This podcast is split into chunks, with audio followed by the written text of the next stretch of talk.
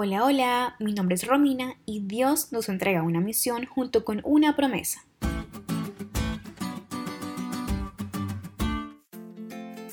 ¿Alguna vez ya pensaste en dejar todo lo que tienes hoy para mudarte a un lugar que no conoces para responder el llamado de Dios? En mi caso la respuesta es sí. Actualmente vivo en Brasilia, trabajando como periodista en un colegio adventista en el interior de Goiás. Este es mi cuarto año fuera de casa. Apenas llegué ayer a mi nuevo hogar y aún siento las palabras de Dios latentes en mi oído como el mes de febrero en 2018, que fue mi primer año como misionera.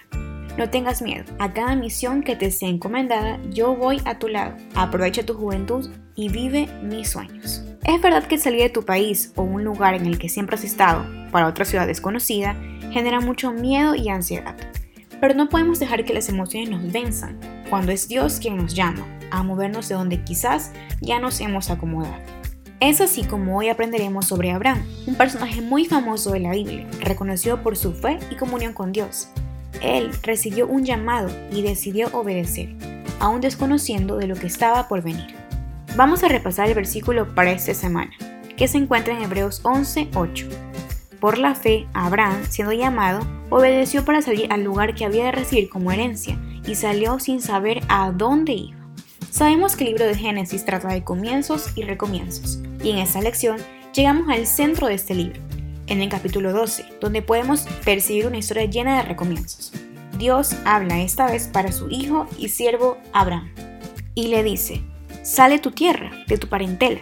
El primer llamado para él fue dejar su pasado, y así lo hizo, hasta recibir el segundo llamado divino, que fue para abandonar su futuro, representado por la muerte de su hijo Isaac. Abraham siempre fue un peregrino, esperaba por una patria que todavía no podía recibir. En la Biblia fue reconocido como extranjero y padre de la fe, en medio de todos los peligros vivenciados, él oyó la voz divina que tranquilizaba su corazón diciendo, no tengas miedo porque yo estoy contigo.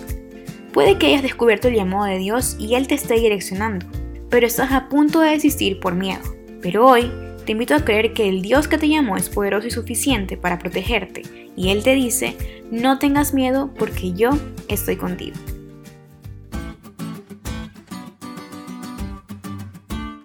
¿Te diste cuenta de lo cool que estuvo la lección?